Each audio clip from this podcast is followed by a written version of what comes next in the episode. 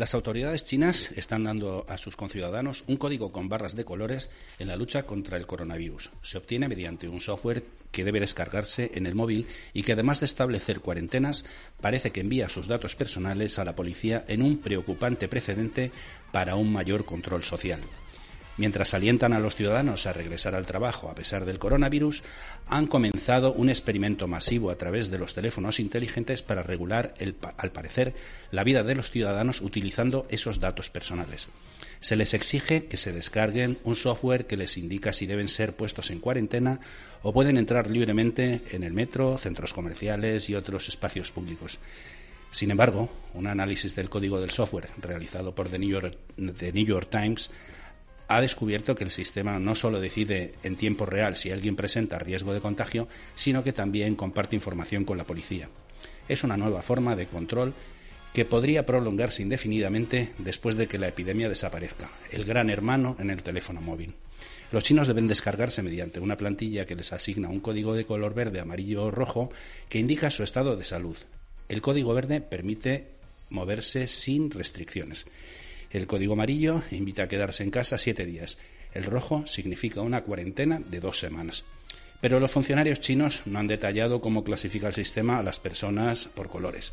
Solo aclaran que utilizan los datos para sacar conclusiones automáticas sobre si alguien tiene riesgo de contagio. Eso ha causado temor y desconcierto entre quienes reciben la orden de aislarse y no tienen ni idea de por qué. Lo que sí se sabe es que eh, tan pronto como un usuario concede acceso a sus datos personales, el programa envía la ubicación a persona, de la persona, nombre de la ciudad, un número de código de identificación a un servidor de la policía que fue un socio crucial en el desarrollo del sistema. Eh,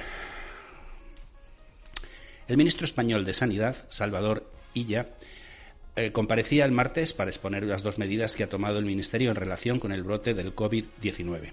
Una de ellas es que se jueguen a puerta cerrada los partidos de competiciones europeas que tengan lugar próximamente en territorio español, con equipos provenientes de zonas de riesgo. Así, ordena jugar a puerta cerrada los partidos de fútbol en los que participen equipos del norte de Italia. En concreto, esto afecta a los que están previstos en las próximas fechas y que tienen como protagonistas al Valencia Atalanta de Bérgamo de Champions League el 10 de marzo, el Getafe Inter de Milán de Eurocopa League y el Girona contra el Venecia de la Eurocopa Femenina, ambos a disputar el 19 de marzo. Por el momento queda exento el partido entre el Fútbol Club de Barcelona y el Nápoles el próximo 18 de marzo. El Real Madrid de baloncesto ya jugó su partido el martes en Milán a puerta cerrada. En aquellos eventos de, competiciones deportivas eh, profesionales en los que se espere una alta presencia de aficionados de las zonas de riesgo, la recomendación es que se celebren a puerta cerrada, señalaba ella, que apuntaba a que se apliquen otros, eh, a que se apliquen otros partidos que reúnan condiciones similares. El ministro aclaraba que no se trata de que sean equipos italianos. Si viniera a jugar un equipo chino, lo haría lo mismo, dijo. La prohibición incluye al resto de las zonas con esta calificación, como Corea del Sur, Japón, China, Irán o Singapur.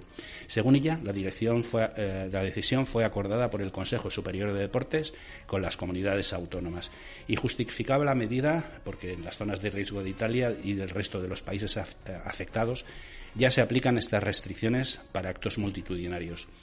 No se entendería, dijo, que los partidos se jueguen en el norte de Italia a puerta cerrada y que aquí eh, atrajeran a numerosos aficionados de esas zonas. La segunda medida consiste en suspender o cancelar todos los congresos, seminarios, encuentros o cursos en los que participen médicos y profesionales sanitarios porque eh, quieren que estén listos en cualquier momento para cualquier necesidad. Necesitamos que estén en perfectas condiciones y lo máximo posible en los próximos días. El anuncio sobre los eventos deportivos ya había sido adelantado parcialmente por Fernando Simón, director del Centro de Coordinación de Alertas y Emergencias Sanitarias. Y mientras el mundo mira al coronavirus, América Latina vive la peor epidemia de dengue de su historia. En Europa y Asia se cancelan eventos masivos, los mercados bursátiles sufren fuertes caídas, se producen fenómenos de discriminación contra distintas razas que son los eh, presuntos portadores, según algunos descerebrados, y surge el pánico en el mundo, sobre todo el presuntamente civilizado que sigue con atención la propagación del COVID-19. Pero mientras en América Latina el dengue es el virus que se cobra más víctimas mortales, de acuerdo con la Organización Panamericana de la Salud, la región está registrando la peor epidemia de esta enfermedad en su historia. En el continente americano, el coronavirus solo ha llegado de momento y levemente a Canadá, Estados Unidos, México y Ecuador, donde se ha producido un caso. Sin embargo, el dengue en América Latina registró en 2019 1.538 muertos y más de 3 millones de contagios. Se rompen así todos los récords registrados por las enfermedades en la región, según el informe de la OPS. Y 2020 empezó con más casos. En los primeros dos meses se han registrado más de 125.000 casos en Bolivia, Honduras, México y Paraguay, donde incluso el presidente y la primera dama fueron contagiados. Las instituciones de salud de estos países han visto romperse todas las estadísticas. En Paraguay, por ejemplo, el Instituto de Previsión Social ha registrado este año más del doble de casos que en el mismo periodo del año anterior. Y Bolivia ha comenzado 2020 con 2.143 contagios. El ministro de Salud de Argentina, Ginés González García, señalaba hace unos días que las probabilidades de que el coronavirus llegue al país son bajas, pero añadió que estaba mucho más preocupado por el dengue, que en enero ya dejaba 2.800 contagiados. Además de los sistemas de prevención y control de los sistemas hospitalarios para hacer frente al virus del dengue, los esfuerzos por controlar este virus transmitido por mosquitos se basaron en la reducción de sus lugares de cría, como las aguas estancadas. Y vamos a ir terminando con una nueva noticia que los presidentes de la Comisión, el Consejo y el Parlamento Europeo han cerrado filas con el primer ministro griego Kyriakos Mitsotakis, a quien han enviado un mensaje de unidad, apoyo y solidaridad en el que han destacado que la prioridad es mantener el orden por tierra y mar frente al chantaje turco. Gracias por ser nuestro escudo, han señalado.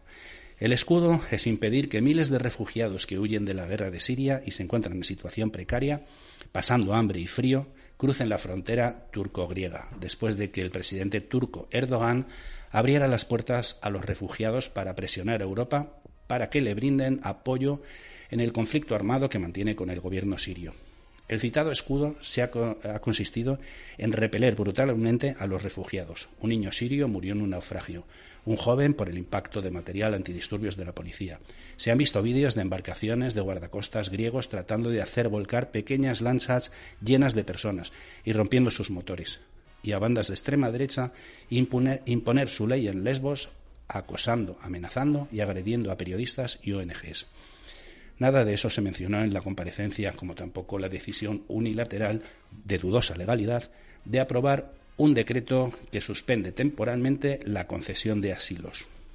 Tras la crisis política de 2015, que casi acabó con el espacio Schengen de libre tránsito para los residentes en la Unión Europea, la obsesión de los dirigentes europeos es salvaguardar las fronteras y que no se repita su peor pesadilla, que pasa por ver un flujo constante, por tierra y por mar, de demandantes de asilo. Por eso miran para otro lado y pasan por alto los abusos policiales fronterizos. Si no garantizamos las fronteras, si no paramos los pies de Erdogan ahora y mandamos una señal a esa gente engañada, no habrá nada que defender dentro de poco, añade la retórica, política de los responsables europeos. Responsables europeos que no dudan en condenar rápidamente la violencia policial desproporcionada en otros países. Ni siquiera desde el Parlamento Europeo ha habido una llamada de atención, petición de prudencia o muestra de malestar por las imágenes que se han podido ver de violencia y agresiones. Si Turquía, por su parte, no da marcha atrás, el resultado puede ser dramático. Europa, durante años, se ha desentendido y ha permitido que se enquistara la situación, generando esperpentos como los campos de refugiados con condiciones inhumanas para los demandantes de asilo. La Unión Europea ha movilizado, ya 700 millones de euros en asistencia financiera, 350 inmediatos y los otros tantos para que Grecia los pida para la gestión migratoria. Además de material médico, tiendas de campaña, mantas, etcétera. Pero también ha movilizado un barco, seis patrulleras, dos helicópteros, tres vehículos con termovisión y 100 guardacostas adicionales por mar y tierra que es de suponer que será para seguir manteniendo a raya a los eh, desplazados sirios. Eh, y vamos a terminar con algo de eh, sostenibilidad. La cervecera española Mau San Miguel ha retirado las anillas de plástico de los packs de las latas de cerveza, al igual que ya hiciera Dan en su momento. La iniciativa responde al Plan Estratégico de Sostenibilidad de la compañía Somos 2020 para luchar contra plásticos de un solo uso. Ha anunciado el cambio de las anillas de plástico en sus packs de cerveza por cartón biodegradable en más de 12 de sus marcas y agrupaciones de productos. Para garantizar el éxito de esta iniciativa, Mau San Miguel, líder del mercado cervecero en España, instalará en los próximos meses en su centro de producción de Burgos una zona para instalar las anillas de cartón de las latas. En establecimientos de alimentación de todo el país eh, ya se empiezan a ver, apostando así por la sostenibilidad. Los envases incluirán la leyenda 100% cartón biodegradable y procedente de bosques sostenibles. Es importante que las grandes compañías implanten el uso de nuevos materiales reciclables y sostenibles y contribuyan a sensibilizar a los consumidores. Actualmente cerca del 50% de sus ventas eh, se hace en formato barril que no genera envases de un solo uso. Pero no es la primera cervecera que implanta planes para eliminar el plástico. En abril de 2019, el grupo DAN comenzó las pruebas para eliminar las anillas de plástico utilizando, para unir esos mismos packs eh, de latas, eh, un nuevo sistema de embalaje fabricado con materiales completamente biodegradables, que será eh, pleno en 2025. Ambas buscan reforzar su compromiso con la sostenibilidad mediante la puesta en marcha de medidas que minimicen el impacto medioambiental de su actividad. Queda mucho camino por recorrer, pero es bueno que las grandes compañías empiecen a ser más ecológicas y sostenibles. Esto es Diario Salir Radio, en Radio La Barandilla. Hoy con Ana Magriña. Hola, Ana. Hola, Fernando. Y con José Luis Mateos. Hola, hola, José Luis. Hola, Fernando.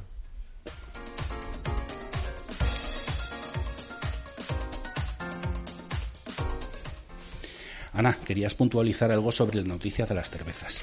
Sí, bueno, yo quería congratular a la compañía, por supuesto, porque creo que es un gran avance y que animo a otras compañías que sigan el mismo ejemplo. Lo único puntualizar, y como soy una persona que se dedica a la investigación sobre temas de salud, que mm, lo que decimos siempre del consumo responsable muy bien, claro, nunca se define lo que es consumo responsable. Y luego también que últimamente han ido saliendo eh, artículos en diferentes medios sobre que, bueno, lleva mucho tiempo así y muchos investigadores seguimos intentando probar que no es tanto como dicen. Eh, lo que me estoy refiriendo es a que tomar un poco de alcohol todos los días, un consumo moderado, es incluso saludable para la salud o incluso en ciertas condiciones como si tienes una condición cardiovascular. Mm, eso, eso estamos intentando mm, ver, intentando demostrar que no es verdad. O sea, un consumo responsable muy moderado tal vez no sea dañino para la persona media que está eh, saludable, pero nunca es beneficioso. Es como decir, mm, un cigarrillo al día no hace daño, sí hace daño un cigarrillo al día y, y un consumo más que mínimo de alcohol puede que haga daño. No se, sabe, muy bien lo que hace daño, pero desde luego no es saludable, como están intentando a veces eh, vendernos, que es bueno para la salud. Yo soy bebedora de cerveza y de vino, me encanta. Además, Maú sin alcohol está buenísima, sobre todo la tostada. ya, no hagamos publicidad. Hagamos publicidad. pero bueno, que no, que no soy anti-alcohol para nada, pero que eso, que no se diga que es favorable para la salud del alcohol. Bueno, ya sabes que aquí abogamos por el consumo responsable. Eh, José Luis, como la semana pasada hiciste pellas, hoy, si nos da tiempo, vas a tener doble misión en tu doble función de experto en mujeres, infancia y mayores y de deportista especializado en deportes de riesgo y extremos. Hoy nos vas a hablar de infancia, abusos y síndrome del emperador. Bueno, pues ahora nos explicarás el significado, porque eh, y después de Ana nos hablará del Parque Yellowstone. Eh, porque eh, no sé si lo sabes, José Luis, ya emitimos también para Argentina a través de Radio Hermes. Y saludamos a nuestros amigos argentinos que nos escuchan a través de www.radiohermes.com que emite desde Buenos Aires. Saludos cordiales a Radio Hermes, a los oyentes en Argentina y a los argentinos residentes en España que nos escuchan.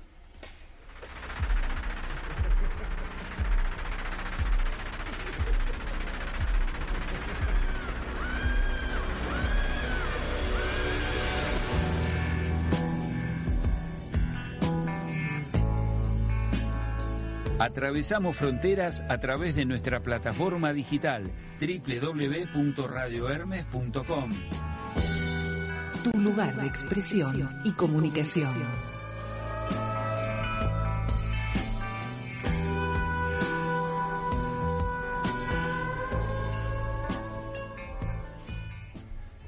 ¿Qué te parece? No somos internacionalizados. Muy bien, pues una verdad chulada. Quería, quería dar una cosa, solo puntualizar una cosa antes de empezar para decírselo a Ana. Que curiosamente hace poco el, mi suegro le, le diagnosticaron, tenía problemas de circulación, evidentemente. Entonces le dijeron que después de comer tomase un poquito, o sea, un poquito lo que es dos gotitas, o sea, lo que es el culín, el culín de un vaso que llamamos lo, que nos gusta beber. El culín dice que era muy bueno porque es un vaso dilatador y entonces que le venía bien, o sea, no que no fuera beneficioso, no, que lo necesitaba, que se lo tomara como costumbre después de comer. Con lo cual, no sé, tirar por tierra así gratuitamente todo lo que dicen los médicos. Bueno, eso sigue siendo Bueno, o como se suele decir, vamos al turrón y no entremos en polémicas. Seguimos con todos vosotros el diario Salir de eh, Radio, en Radio La Barandilla, que si os sabe a poco podéis escucharnos también en redifusión en Eude Radio. Eude Radio que nos emite los domingos de 13 a 14, los martes de 16 a 17 y muy pronto también en directo. Estás escuchando Diario Salir Radio, en Radio La Barandilla. La Asociación La Barandilla es la casa de la discapacidad, la voz de la diversidad. Diario Salir Radio, en Radio La Barandilla, Eude Radio y Radio Hermes en Argentina. Hola de nuevo, José Luis. Para que te conozcan nuestros amigos de Argentina, y quienes no oyeron la presentación que hicimos de ti en el primer programa, hoy voy a resumir que José Luis Mateos tiene estudios de económicas y es licenciado en Ciencias Políticas y Sociología por la Universidad Complutense de Madrid, oficial jubilado en marzo de 2019 del Cuerpo de Policía Municipal de Madrid. Su último destino fue en la unidad de atención a mujeres mayores y menores donde estuvo 11 años. Está preparado en prevención de drogodependencias, policía científica y forense, violencia de género, inmigración, bandas juveniles, menores en conflicto, medio ambiente, intervenciones en montaña, seguridad ciudadana, alcoholemia, accidentes de tráfico, delitos contra la seguridad del tráfico y la lista continúa. Y también ha impartido cursos de racismo y xenofobia o comunicación no verbal, técnica de mando, técnicas de autocontrol, relaciones con el ciudadano. Bueno, lo dejamos aquí porque la lista sigue interminable. Vamos a lo tuyo. Hoy nos vas a hablar de menores en conflicto.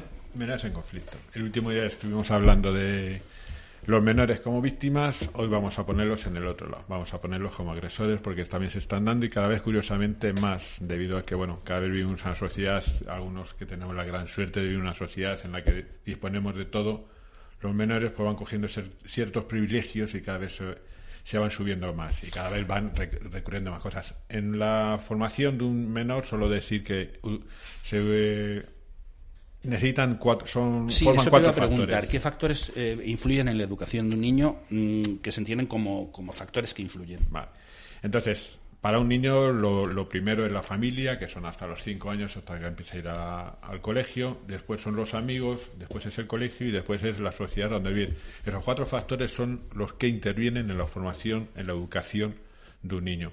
¿Qué pasa con esos? Que bueno, que, que se intenta solapar. Cuando los niños lean la base, que la base es la familia, evidentemente. Después los amigos realmente con los que se tiran más tiempo, se tiran más tiempo con los amigos que con sus, con sus padres. Entonces, si miras el tiempo que están entre los amigos y el colegio, veremos que realmente la mayor fuente de influencia que tienen los niños son los amigos y los del colegio. Entonces, los, padres en ese aspecto, ¿qué es? Pues bueno, pues siempre lo que se tienen que, que hacer o tienen que estar es siempre muy pendientes de los niños e inculcarles ciertos valores cuando algunos de esos valores, porque los niños no, no son como la, arcilla que se van modelando, se, vienen, nacen con su carga biológica. Entonces, hay esa carga biológica muchas veces no se puede mm, manipular de una forma o se puede intentar redirigir, pero no eliminar en, su totalidad. Entonces, ¿qué pasa? Que nos encontramos muchas veces con menores que tienen el síndrome del emperador.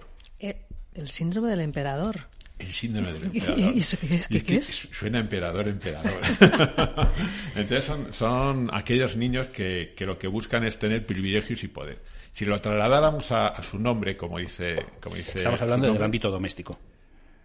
o en cualquier faceta de la vida. Estamos hablando en cualquier faceta de la vida. O sea, no en el ámbito doméstico, sino que buscan privilegios tanto en el seno de la familia como después de entre los amigos. Ya ahora veremos cuando profundicemos un poco cómo se van amoldando a esos, grupos de amigos y esas relaciones sociales que son, además son datos muy significativos porque son datos que, habría que mirarlos, ¿no? Y que se puede mm, coger señas de lo que le está pasando y realmente poder identificar cuál es el problema. Entonces, el emperador, el emperador dice que, bueno, ¿por qué viene ese nombre? Dice, bueno, pues imaginemos que es una persona que lo que busca son, como he dicho hace un momento, son privilegios y poder. Si lo trasladáramos a los romanos, podríamos decir que si llega el emperador y le dirías al pretoriano, tú osas decirme a mí cómo no tengo yo potestad para quemar a los cristianos en el circo, ¿tú quién eres? Entonces, claro, dices, ¿qué pasa? Pues que el emperador sencillamente no admite que les desafiaran en ningún caso. Los, los menores con este problema, efectivamente, tampoco, tampoco deja que les desafíen de ninguna de las maneras. Y aquí nos vamos encontrando con, con mm, intentar empezar a definirlo. Nos encontramos, dices, hay mucha, muchas mm, dudas y muchos cuando viene un niño que tiene estos síndromes dicen, bueno, pero es que eso no deja de ser un niño malcriado. No, Sí, ¿qué diferencias hay entre un niño malcriado? Te iba a preguntar. pues sí, hay, hay muchas diferencias. sí. Hay muchas diferencias. Un, un niño malcriado es realmente el reflejo de un padre permisivo, de un padre que le deja hacer absolutamente todo. Es un, es un niño que es irresponsable porque todo se lo dan hecho, es un vago, está, está poco, digamos que está poco preparado para presentarse a las dificultades de la vida, para enfrentarse a esas mm, dificultades. La diferencia con un, con un niño que presenta un síndrome del emperador o una niña, que también nos, siempre estamos con los niños y somos niños y niñas con, con esto de los lenguajes, ¿no? Entonces, bueno, el, sin embargo, eh, la diferencia entra en que el niño sabe lo que está mal y sabe lo que está bien, el, el que tiene un síndrome del emperador, pero lo que pasa es que no le importa, no tiene el más mínimo sentido de diferenciar entre lo que está bien y lo que está mal. Para él es una cosa que no tiene ninguna importancia y que él lo único que quiere es tener cada vez más poder. O sea, es un caiga quien caiga. Sí, caiga quien caiga. Es una persona que realmente dices, mm, ¿qué pasa? Una persona cuando tú la educas, normalmente los padres intentan educa- edu- educarlos en unos valores. Esos valores es la compasión, la empatía, el amor, la responsabilidad. Sí. No, que estás dando golpecitos. Ah, es la forma. Siempre los españoles, como somos así muy dinámicos, Bueno, rápidamente... no seas tan latino. Entonces, no, no, me- no lo escuchaba. Vale. Perdo- perdonen ustedes por los golpecitos. Volvamos a, a- Entonces, sí. a los padres, eh, mal- o sea, los malcriados, el síndrome del emperador. Exactamente, entonces es que tú le das unos valores y los valores, como estaba, como repito, es la compasión, la empatía, el amor, la responsabilidad. Entonces ese es el sentimiento en lo que tú me importas, yo, yo noto que te importo, tienes una relación. Estos niños, por el contrario, no, al revés, no, no tienen ningún sentimiento de estos de que tú le importas o ellos te importan O sea, les ¿no falta empatía, entonces.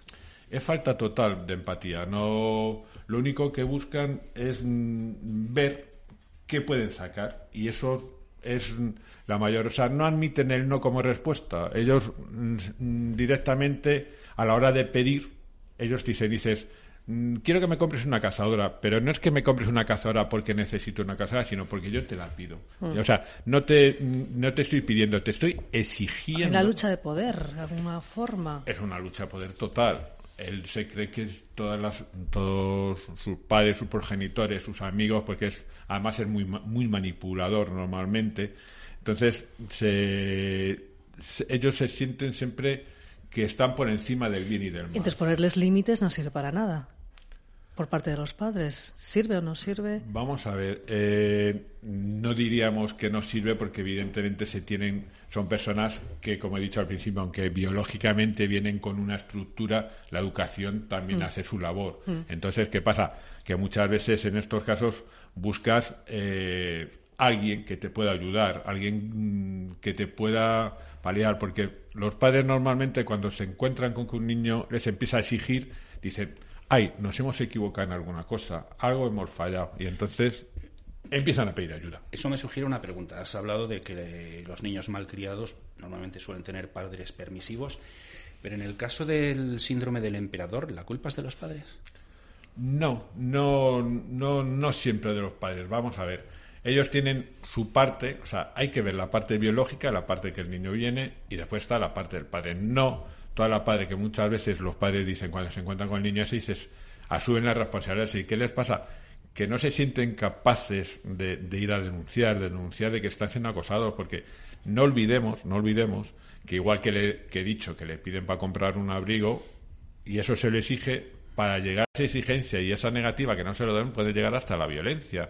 Ahí tenemos los casos, pues yo que sé, el famoso caso de la katana que mata a sus padres. Son casos extremos, pero al cabo del año, si los estamos analizamos, da lugar. Como estamos a, también emitiendo para, para Argentina, mm, me gustaría aclarar que el caso de la katana se dio hace unos años. Fue un chico que tenía una katana en casa, asesinó a sus padres, asesinó a su madre, eh, perdón, a su hermana y bueno, pues fue a un centro de internamiento de menores. Exacto, ese fue. Entonces, ¿qué pasa? Que normalmente no, no llegan a esos límites, o sea, se quedan solo en exigir y se ponen en tratamiento. Tratamiento, muchas veces los padres, como está diciendo, buscan las ayudas porque ellos se creen que es culpa suya, buscan al psicólogo, buscan al psiquiatra, buscan al grupo de amigos, buscan todos, todos los medios sabidos y por haber antes de llegar a la justicia, porque la justicia ya sabemos que es otro camino, ya empieza a entrar la denuncia ellos se sienten responsables, no conciben cómo yo voy a denunciar a mi hijo después que le he criado para que le traten mal. En algunos casos, si llega a ser muy violento, se tiene hasta que cuestionar la, custodia del niño. Entonces, o sea, se acaba en, a lo mejor en, con abogados. Se acaba con abogados, claro. Claro, mm. se acaba con abogados. Tú lo primero que haces intentas no asumir, o sea, asumes que te has equivocado mm y no asumes que realmente a lo mejor el niño es que realmente pues tiene un problema de biológico de nacimiento, ¿no? es un problema que es una persona que no es empática, que no tiene relación. Entonces, sí, pero cuando llegas a la parte legal con abogados, ¿qué, es lo que los, se, trata? ¿Qué es lo que se, bien, lo que se trata es... Internamientos, alejamientos. Tienen, se le plantea que el abogado si quieren seguir adelante, tiene que ser mediante denuncia. ¿Denuncia que obliga? Pues que le vas a tener que sentar delante de un juez. Entonces, claro, nadie, ningún padre en su sano juicio, quiere ver a su hijo delante de un juez. ¿Qué pasa? Que los padres, antes de llegar a, ese nivel, de decirle, bueno, que se ponen con el abogado, llegan realmente preocupados, no sé qué hacer, me está agotando, nos, está, está acabando con nuestro matrimonio, nos, tenemos límites con él. Dices, ¿qué es lo que podemos hacer? Ah, pues hay padres que si tienen medios le dicen al, al hijo sencillamente, mira, nosotros te vamos a pagar un piso, un apartamentillo, vete al apartamentillo, vives allí y vienes a casa a lo que es a, a comer y a mantener nuestra relación y no abriendo pero no viva con nosotros. Pero no todo el mundo tiene para pagar un apartamento. Exacto, por eso, claro, aquí estamos hablando ya también a nivel adolescente, porque a veces nos hemos quedado con la palabra niños y no hay que imaginarse un niño de nueve años, sino que a lo mejor ya es un adolescente, es un niño de 20 años que sigue exigiendo y a lo mejor exigiendo dinero a los padres, que eso también lo y además, a lo mejor con una talla que al, padre, le puede poner las pilas. entonces, claro. es que estamos hablando de niños que es un proceso. O sea, el niño cuando yo digo que un niño de 15 años en, plena adolescencia, como vivimos en la sociedad, no, no dejemos de pensar que hemos dicho que la educación, en la educación de un niño, interviene en una parte muy, muy, muy importante, intervienen los amigos. Los amigos y el colegio es la necesidad de pertenencia a grupo. De esa necesidad que tenemos todas las personas de pertenecer al grupo y por eso nos vestimos de una determinada forma y actuamos de una determinada forma, lleva a los padres a exigirle pues unas determinadas zapatillas, un determinado pantalón, una determinada eh, corte de pelo, que antes el corte de pelo, todos nos cortamos el pelo de una forma y ahora es que hay verdaderas obras de artes en la cabeza que, que cuestan un dineral, dicho sea de paso. Entonces, ¿qué pasa? Porque todas e-, esas cosas van empezando en la adolescencia, pero claro, cuando los padres llevan a lo mejor ya tres años aguantando esto y llega a los 18, viene el cielo abierto. Y entonces cuando los que tienen posibilidades, evidentemente, pues le dicen, oye, mira, vete a, este sitio, vete a esta casa, vienes aquí a comer, vamos, intentamos mantenerte, pero los que tienen, los que no tienen medios, van al abogado, abogado de oficio, y le dicen, miren señor, usted la única solución que tiene ahora mismo es denunciar a su hijo y que se le explique las, las consecuencias que eso tiene y ponerle delante de un juez y en unos casos, pues bueno, pues ir a un centro de, acogida. Nos hemos puesto en el peor de los casos. Ya mm, estos niños con el síndrome del emperador que llegan a mayores y no se ha hecho nada, pero ¿cómo pueden reconocer los padres prematuramente que existe un síndrome del emperador en sus hijos? Sí. Pues bien, existen unos indicadores. Los indicadores que tenemos, o sea, los más referentes, es el arrepentimiento. Cuando un niño dices, mm, no tienes, no, no tienes eh, la necesidad de arrepentirse y, se, y admiten su culpa por obligación. O sea, no, no tienen eh, la necesidad de arrepentirse y ya cuando tú te pones muy pesado, pues él te dice, vale, la admito, admito que me, que me he equivocado. Las mentiras, la forma de mentir. Estamos pensando casos, hay casos reales, y este es un caso real, lo que voy a comentar es que, el niño le llega que no ha llevado los deberes al colegio y le dice a la, a la profesora que sencillamente es que en su casa le tratan fatal y se tiene que esconder en un armario para, para que no le peguen. Entonces, que, que, que, es por la razón que él no hace los deberes, que a él le gustaría muchísimo hacer sus deberes, pero que en su casa es imposible. Bueno, cuando, es, cuando es al contrario, son ellos los que hacen la vida imposible en casa. Claro, claro. Él sencillamente lo que hace es pasar, como vulgarmente se dice, la pelota de un lado a otro. Es decir, vamos, yo no te llevo los deberes, pero es porque tengo un drama en mi casa tremendo que son los que no me dejan a mí hacer los deberes.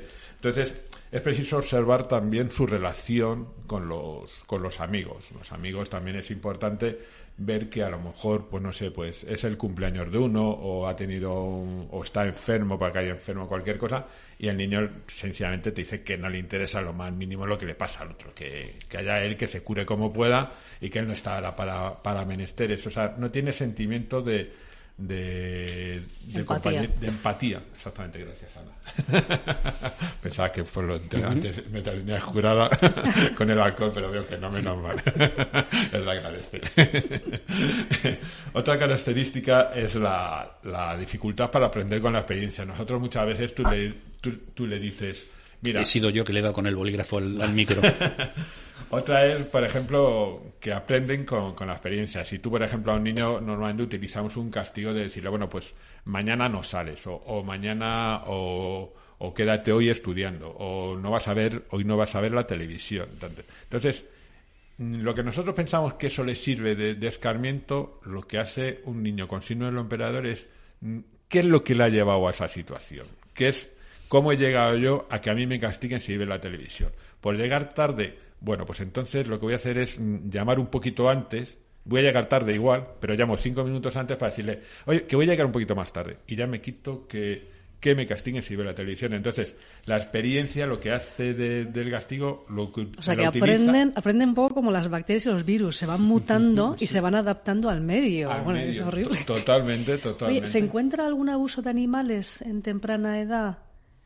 Eh, no, es, esto no. es es igual que es igual que para las personas el, el síntoma el, lo, la sintomatología la forma de actuar es exactamente igual para las personas que para los animales es decir si el animal tiene hambre es una cosa que le traes totalmente claro. sin cuidado pero el problema sí. tuyo no has comido pues sí. que te den de comer quien te tenga que dar a comer yo no estoy de comer pues no me da la gana no tengo tiempo de darte comer sí. entonces pues le, pues con esa es la razón en qué se convierten es, estas estos mm. niños normalmente cuando no se les trata y no se les tiene en cuidado, pues bien, pues pues se tratan en agresores, parásitos sociales y acosadores en el trabajo, porque siguen pensando lo mismo y siguen, porque si no se les ha parado los pies, realmente ellos están convencidos de que están haciendo bien y que su problema es su forma de ser y que es la, la más correcta y dónde pueden llegar a ello. ¿Se sienten superiores?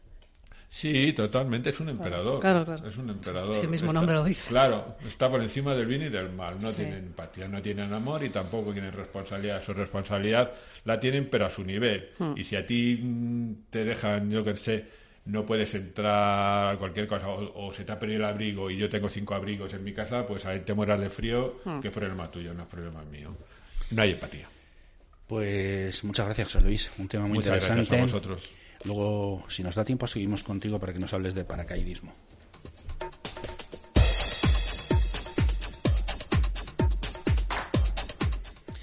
Paracaidismo que intentaremos enlazar con el tema que hoy nos trae Ana Magriñá en su sección Contrastes, que nos va a hablar de turismo al otro lado del Atlántico, en un muy interesante viaje. Pero antes os voy a hacer, voy a hacer lo mismo que he hecho con José Luis, presentaros formalmente a Ana para quienes no la conozcan, porque la semana pasada, Ana, reconozco que no lo hice sabiendo que ya empezábamos con Argentina.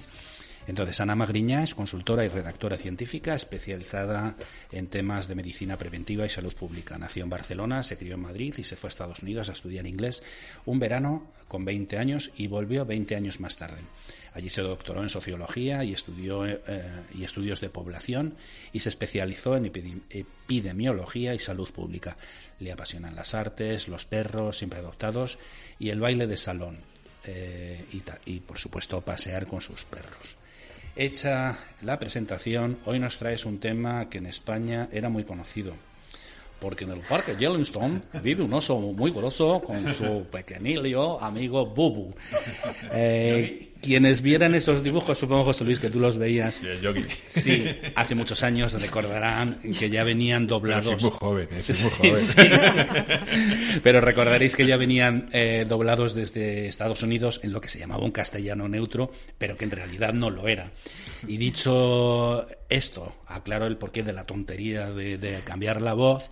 Eh, me comentaba Sana que vamos a hablar de turismo en Estados Unidos y más concretamente del Parque Yellowstone, que en realidad es una enorme caldera eh, volcánica en latente erupción. ¿No es así? Sí, sí es así. Y ojalá pudiera dar el reportaje con esa voz, porque sería divertidísimo. Sí, ¿verdad? Bueno, sí. Bueno, pues yo en los años 90, también soy muy joven, eh, hice dos viajes a, a, Yellowstone. Hice dos viajes a Yellowstone y la verdad es que me fascinó. Es cuando me enamoré de las Perdonadme, montañas. pero entonces, ¿qué pasa? Que aquí la única momia soy yo, ¿no? Tú eres el mayor. entonces, Perdona, bueno, Ana. nada, pues el, el parque de Yellowstone, que quiere decir el parque de la piedra mariña, fue creado por... ¿Mariña o amarilla? Ah, perdón, amarilla, amarilla. fue creado por el Congreso en 1872 y que fue el primer parque nacional designado oficialmente en los Estados Unidos y a lo mejor en el mundo entero. Cubre 9.000 kilómetros cuadrados entre tres estados, Wyoming, Montana y Idaho. Y tiene unas características eh, muy peculiares. ¿Cuáles son esas características? Cuéntanoslas. Bueno, pues primero eh, tiene muchísima roca de color amarillo. Pero curiosamente no se debe al azufre que está presente y además huele mucho azufre en gran parte del parque, como pensábamos muchos y yo incluida cuando llegué allí, sino que el color amarillo viene de la alteración del hierro que tiene en el efecto del agua caliente en el hierro y se, se cambia y se hace un color amarillo. Y, pero el azufre también hace de las suyas, porque va formando sulfuros con diferentes compuestos y va dando lugar a diferentes colores. Por eso se encuentran unos colores muy únicos en este parque. Por ejemplo, cuando el sulfuro se. A ver, que he perdido mi sitio. Con el hierro, el sulfuro, o sea, el azufre y el hierro hacen un color negro. El sulfuro de hidrógeno, un color marrón, eh, y, el de el de amarillo ya lo hemos comentado, y luego hay diferentes bacterias y algas que también re- reaccionan y van formando unos azules y unos verdosos que son increíbles. Uno cuando está ahí parece que estás en una gran acuarela eh, con, con colores que no pensabas que eran posibles. Una de las características que tiene el lago más alto de montaña de Estados de la América del Norte, y que la mitad, como has dicho, Fernando, se encuentra encima de una caldera del mayor volcán activo del continente americano, o sea, de Canadá, Estados Unidos y Latinoamérica. ¿Ese agua coge color? ¿Ese agua coge color también amarillo? ¿El agua No, va- depende, bueno, depende de qué algas y bacterias hay en esa agua y depende de qué otros componentes hay, hierro, si hay hidrógeno, Ah, va dependiendo. decías que había mucho que era prácticamente Hay mucho amarillo, azufre, pero no claro. todo. Pero como la- el, el azufre reacciona con otras cosas, como cuando reaccionaba con el hidrógeno daban color, con el con el hierro daba, bueno, el hierro da amarillo, pero con el hidrógeno da otro color, marrón también, o sea, va variando, no, si no todo es amarillo, Ah, sí, o hay sea, muchos que el agua sí. no tiene el color amarillo de No, la- hay de- muchas aguas más- pueden ser muy verdosas, muy azulosas. Ah, ah, precioso, También puede ser amarillo, o sea, te encuentras un poco de todo, es, es enorme y de ahí viene la Y fama, después ¿no? de esta interesante clase de química inorgánica, ¿podemos seguir? Y bueno, la caldera, la caldera, como decías tú, que está en, en latente, bueno, no ha, no ha eru- erupcionado. Erupcionado. Erupcionado, gracias. Desde hace 640.000 años. Pero bueno, que en cualquier momento, ¿eh? Puede. y más, De la- de la edad de Fernando. No, yo tengo 10 años más.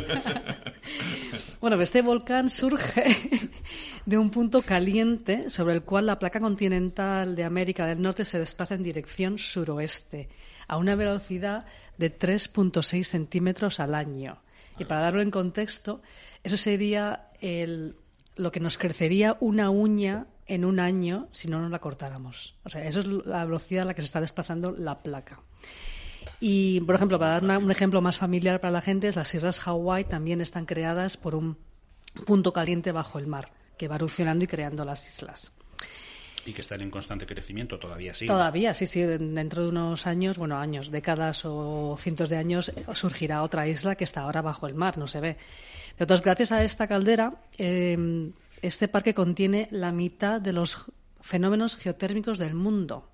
Y siendo lo más famoso el, el geyser, que se llama All Faithful, que se traduce por viejo fiel, que es muy famoso por entrar en erupción, o en erupción, en, en- En actividad. en actividad casi cada 60 minutos exactamente. Además, cuando llegas a la zona de ahí, en la caseta donde puedes comprar los tickets y tal, hay un reloj y te pone próxima actividad a las 7.06. Que tienen contratado a alguien para que le dé, le dé al interruptor cada 60... Sí, algo así. La altura del geyser ese, ¿lo sabes? ¿Lo Sí, son unos eh, 40 metros. 40. 40 metros. Es, es espectacular. Es espectacular, sí, sí. ¿Cuántos geysers eh, puede haber en, el, en, en esta zona? Pues en- hay unos 200 géiseres, fumarolas, que son grietas en la roca de donde sale vapor con olor a azufre. Por eso huele tanto azufre por ahí, que no es, no es una cosa muy agradable, es como huevos podridos. Pero bueno. Sí, sí, muy- Hay grandes charcos o mini lagos de lodo burbujeante. Eso es muy, eso es muy chulo. es muy chulo. Empieza con el lodo y empieza con la burbujita, puf, puf, puf, puf, continuamente. Y hay también volcanes de lodo, que de repente entran en una erupción y empiezan a echar, echar lodo. Sí. A una temperatura de unos 88 a 90 grados centígrados. Si alguno no quiere ir tan lejos para Yellowstone para ver la- las burbujitas y de azufre, en Islandia recuerdo que está se ve muy, muy- hay muchos géiseres y muchas burbujitas de esas y el olor es como dice muy bien dice Ana bastante desagradable. Bueno, más cerquita lo tenemos en Canarias, que también hay geysers Sí. en, en, eh, En Lanzarote, yo En vi. Lanzarote. Pero hay que, echar, hay que echar el agua, claro. En, en unas zonas sí, en otras Ah, no. vale, vale. Yo el que vi había que echar el agua y entonces... Allí incluso se pueden freír huevos en la roca. Sí, sí, sí, es verdad. Y de bueno, todas estas, hay unas 10.000 fuentes calientes de agua que desembocan en los ríos que están cercanos y entonces los ríos los ves bajando y, está- y metes en la mano y están calentitos. O sea, es, es una...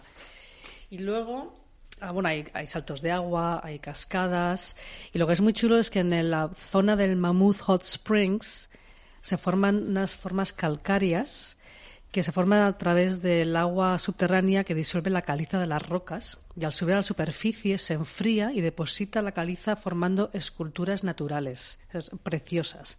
Y también tienen unos colores blancos por la caliza y unos colores azules distintos. Mm.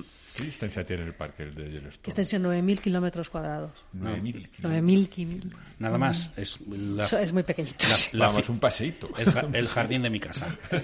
Eh, me comentabas también que en el parque los ríos están, mm, me dijiste algo así como, como peleados, que cada uno va por su lado. ¿A qué te referías con eso? Bueno, pues es que la- allí se encuentra la divisori- divisoria continental de las Américas. O sea, todos los ríos y afluentes que surgen al este del parque mm, serán afluentes que eh, desembocarán en el, en el mar eh, Atlántico y al oeste del parque eh, desembocarán en el mar Pacífico. Y los dos principales ríos son el Yellowstone y el Snake, que quiere decir serpiente, y son afluentes de- de ríos mayores. Y que discurren en direcciones contrarias. Sí, o sea, el, el Yellowstone y el Snake discurren en direcciones contrarias y son afluentes de ríos que acaban en los dos mares distintos. Curioso. Sí. Eh, la fauna nos interesa mucho. ¿Se Ah. pueden encontrar en el parque, en un parque con estas características, eh, fau- faunas? Al oso yogi. De eso hablaré luego. ¿Hay algún tipo de fauna especial o, o es Hay- una zona que, en la que no hay precisamente por, por, la, Por, por olor a azufre. por el, por el azufre? Sí. Todos llevan pinzas. Es una cosa muy curiosa. Bueno, pues se ven muchísimos animales y además que no tienes que hacer grandes cosas. Puedes ir por los caminos por donde vas con el coche y enseguida en las zonas de descanso a plena vista o con eh, binoculares, ¿no? Como se dice? Sí, sí, ge- eh, sí, gemelos, Gemelos. binoculares. Puedes ver Como decía alguno, antiojos. anteojos.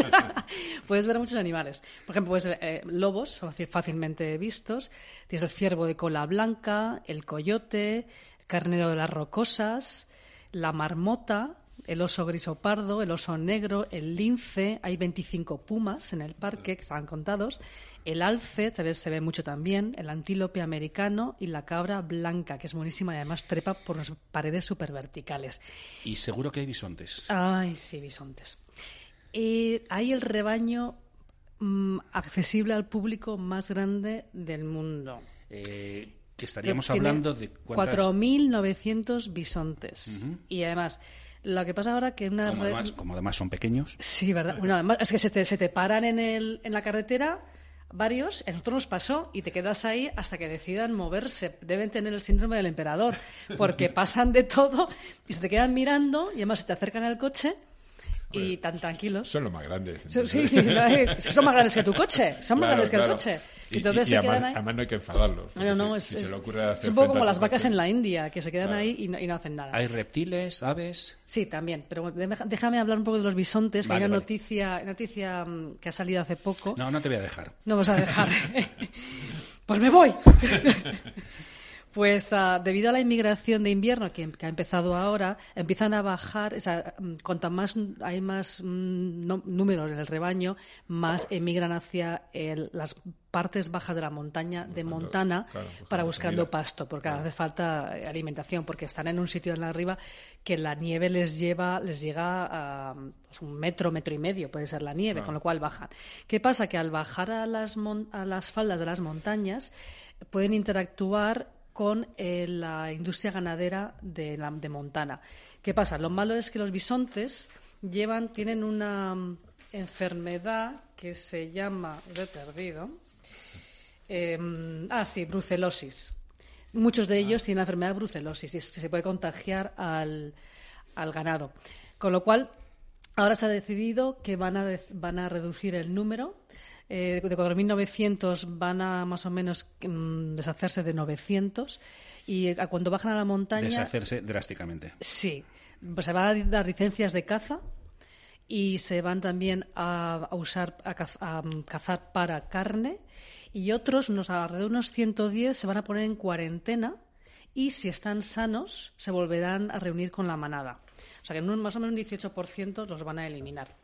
Pero quería seguir, me preguntaba Soluciones sobre drásticas. Te preguntaba Sí. si hay también, pues no sé, eh, mm, otras cosas. eh, sí. aves, eh, Ahí, bueno, tenemos la tortuga pintada, la serpiente de cascabel.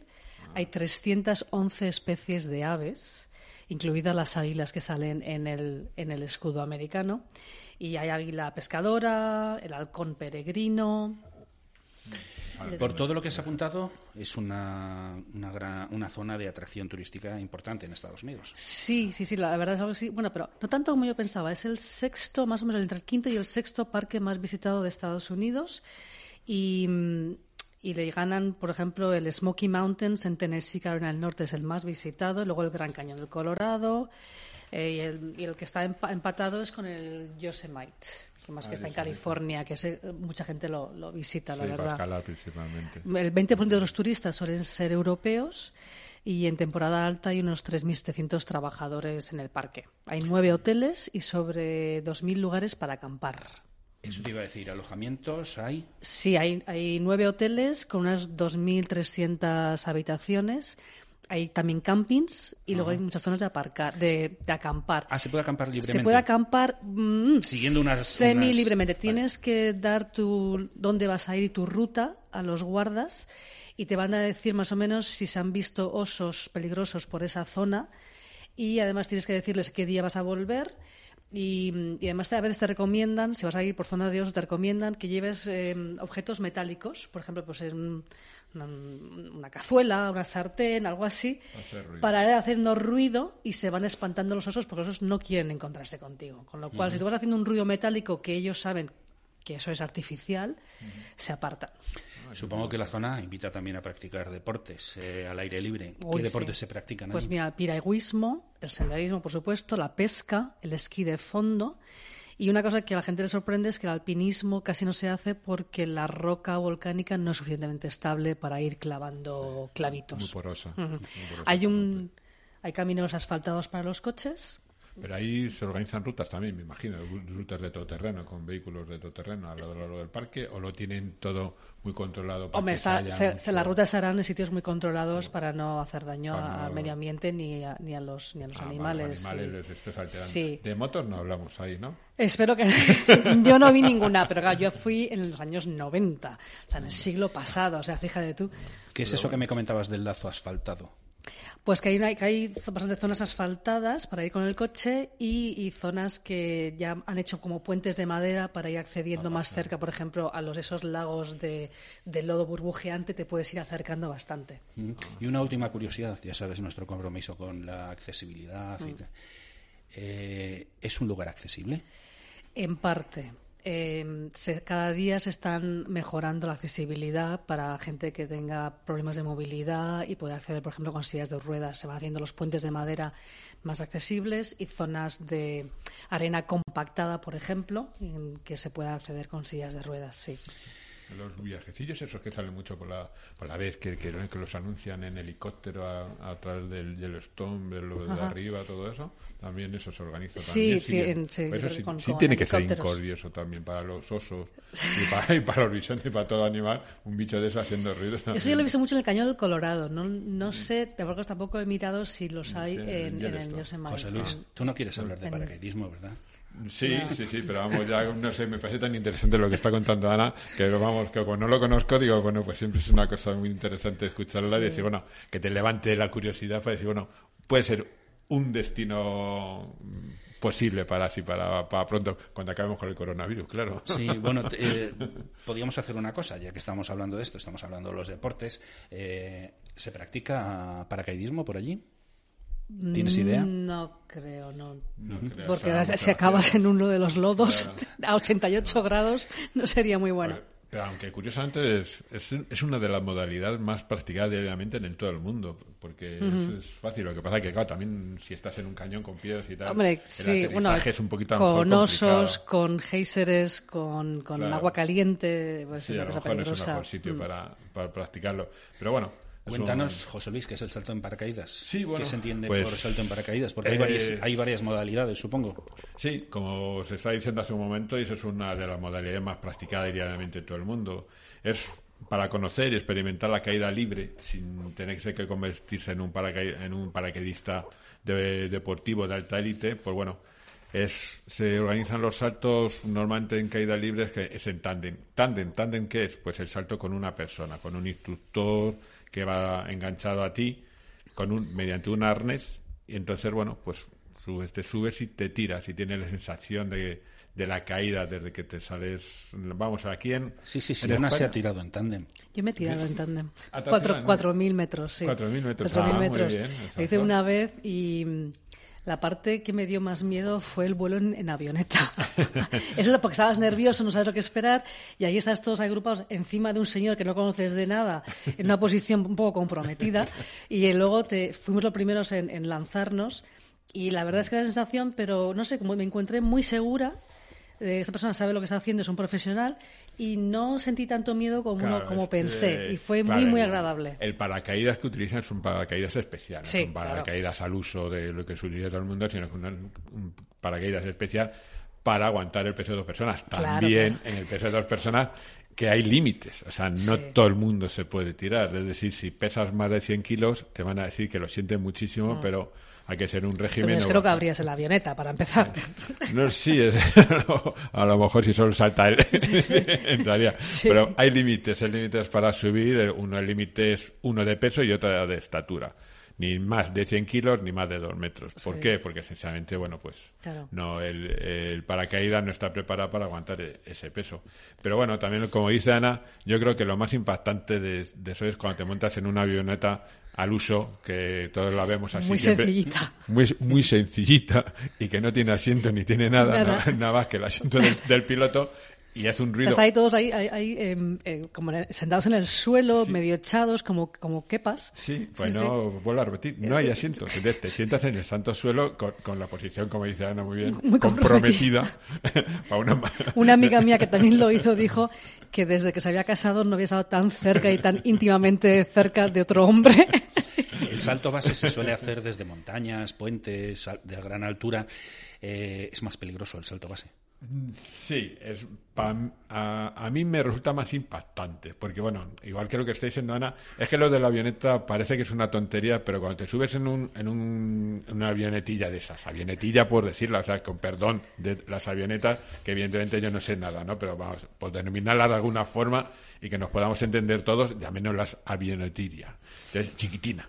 Entonces te subes y eso empieza a sonar que tú dices, esto se va a descuajeringar en cualquier momento, se va a salir las paredes y es- esto es imposible que, que aguante el peso de esto hasta arriba. Y sigue subiendo, y sigue subiendo, y sigue subiendo. Pero bueno, lo más impactante es cuando llegas ya, como dice muy bien dice Ana, a 4.000 metros y de pronto Abres la puerta.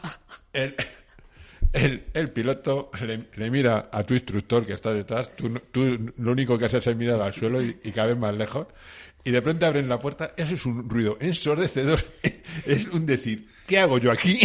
¿Quién me manda a subir con este ruido que es aquí? Y te dice el otro, dice, pues vete empezando a arrastrar con cucaracha, porque te vas arrastrando, pues llevas al otro detrás y no te puedes poner de pies, evidentemente, y vas arras- arrastrándote como buenamente puedes hasta el borde de la, de la avioneta. Cuando llegas al borde de la avioneta, te deja colgando, con los pies tú colgando, sin ver absolutamente, así, mirando nada más que el suelo. No, además se dicen que echas la cabeza para atrás. Vale. Sí, que que echas la la cabeza subas a- hacia atrás, en el hombro del instructor y mirando hacia arriba para que él pueda o ella pueda ver y yo creo que también para quitarte el miedo. O, para que no mires para, para que no abajo. mires para abajo, no veas nada. justamente. Y claro. si tienes el síndrome del emperador, no vayas porque no, no va a bajar, no va a subir la cabeza. No, hay, hay un, hay, hay un- una pegatina dentro del avión, yo no sé, por lo menos en el mío, en la avionetilla había una, una- que estaba prohibido totalmente pues a- a- hacer males mayores. Para decir que, que ya una vez que te has sentado ahí, que te olvides. que Déjame, aguantes que, como déjame que os cuente una anécdota muy, muy rapidita. Decíais de, de los, de las avionetas estas.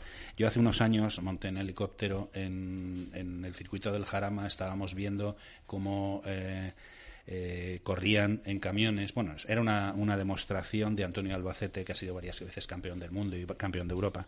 Entonces nos subieron en el helicóptero y cuando hacía esos giros a mí me impresionaba, ¿no? Y me bajé del, del helicóptero diciendo, no voy a pasar nunca más miedo. Pero a continuación me subí en el camión de Antonio Albacete, en el Jarama, 160, yo veía que llegaba a las curvas, a las curvas y decía, este no para. Y sí, sí paraba. Pero yo cuando me bajé del, del, del camión tenía los dedos agarrotados de agarrarme al bucket, a la, a la silla, porque es que me hizo pasar un pánico tremendo. Así que eh, lo más... Donde más miedo he pasado en mi vida ha sido a 160 Pero en un no camión. sacaste los pies por delante. No, no, Eh, con- sí, yo frenaba frenabas, más. Frenabas tu magia. No, Yo frenaba más No que había forma. No había forma que aquello parara. Yo, yo decía, él no frena y yo tampoco. Pues bueno, como se, se seguía contando, te quedas ahí colgando. De pronto, cuando no se sabe por qué, ni por qué sí, ni por qué no, de pronto tú te ves que estás cayendo a una velocidad que son, eh, está calculado que son unos 200 kilómetros por hora, que tú el suelo lo sigues viendo súper lejos, no tienes Sí. sensación de que estás cayendo, lo único que, que dices, la cara, los mofletes y todo, Mm. después cuando te enseñan el vídeo, que es optativo, si queréis lo sacáis y si no, no. Ellos te dicen que hay agencias que te dicen que el vídeo te lleva una persona, se salta a tu lado y te lo va grabando. En mi caso, por lo menos, no sé, Leana, el mismo que te va contigo el instructor, llevaba una GoPro, estiraba el brazo y te lo hacía así, tal cual.